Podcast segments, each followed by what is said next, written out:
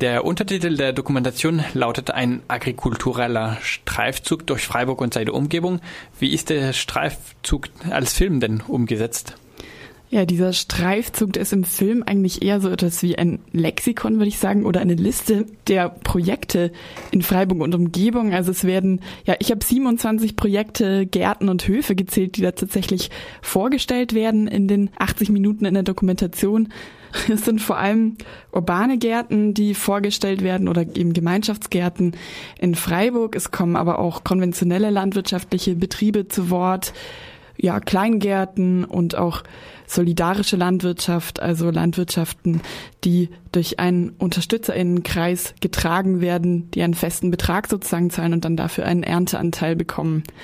Und der Hauptteil der Dokumentation, das sind sozusagen Besuche bei diesen verschiedenen Projekten und das wird aber noch abgewechselt mit Ausschnitten aus ja so Vernetzungstreffen von urbanen Gärtnern Freiburg, vom Agrikulturfestival, also dem Festival für Agrikultur, das immer im Sommer im Eschholzpark stattfindet und außerdem mit Stimmen von PassantInnen vor dem Koki, die Bodo Kaiser da zu urbanen Gärtnern befragt hat.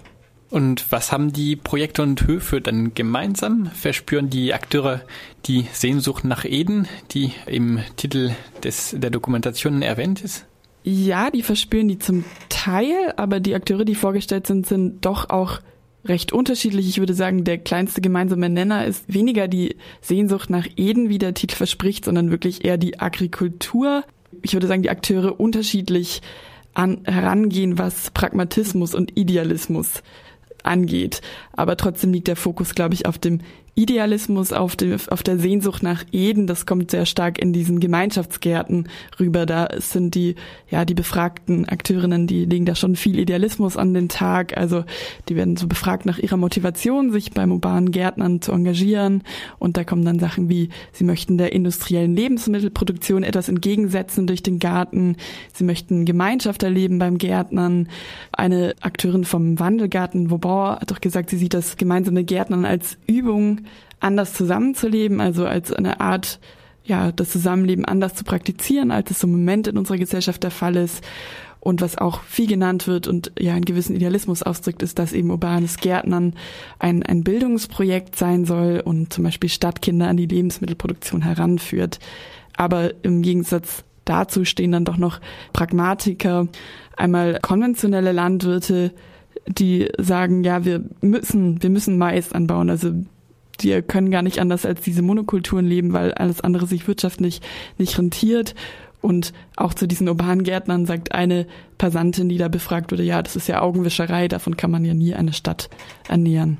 Du hast viel den Idealismus angesprochen. Welche Perspektive nimmt da der Dokumentator selber ein? Sieht er die Gemeinschaftsgärten als realitätsfremde Sehnsucht nach Eden? Hm, ich kann gar nicht richtig sagen, ob diese Frage so beantwortet wird in der Dokumentation. Ich denke, einerseits versuchen die Filmemacher, da Bodo und Nils Kaiser, schon unterschiedliche Akteure darzustellen und eben auch ein bisschen kontroverse Stimmen darzustellen. Das machen sie auch filmisch mit so oft sehr verspielten Wechseln eigentlich. Zum Beispiel beginnt der Film mit einer Kleingärtnerinnenfamilie in der Wonhalde. Da hält äh, der Filmemacher dann auch erstmal auf die Deutschlandfahne und die Gartenzwerge und das wird dann abgewechselt mit einem Gemeinschaftsgarten nebenan in der Wonhalde oder auch ein schöner Wechsel ist immer zwischen Bambis Beet vor dem Stadttheater mit ganz idyllischen Aufnahmen, wie sich das Ganze in der OB spiegelt und wie sich dort Leute sonnen.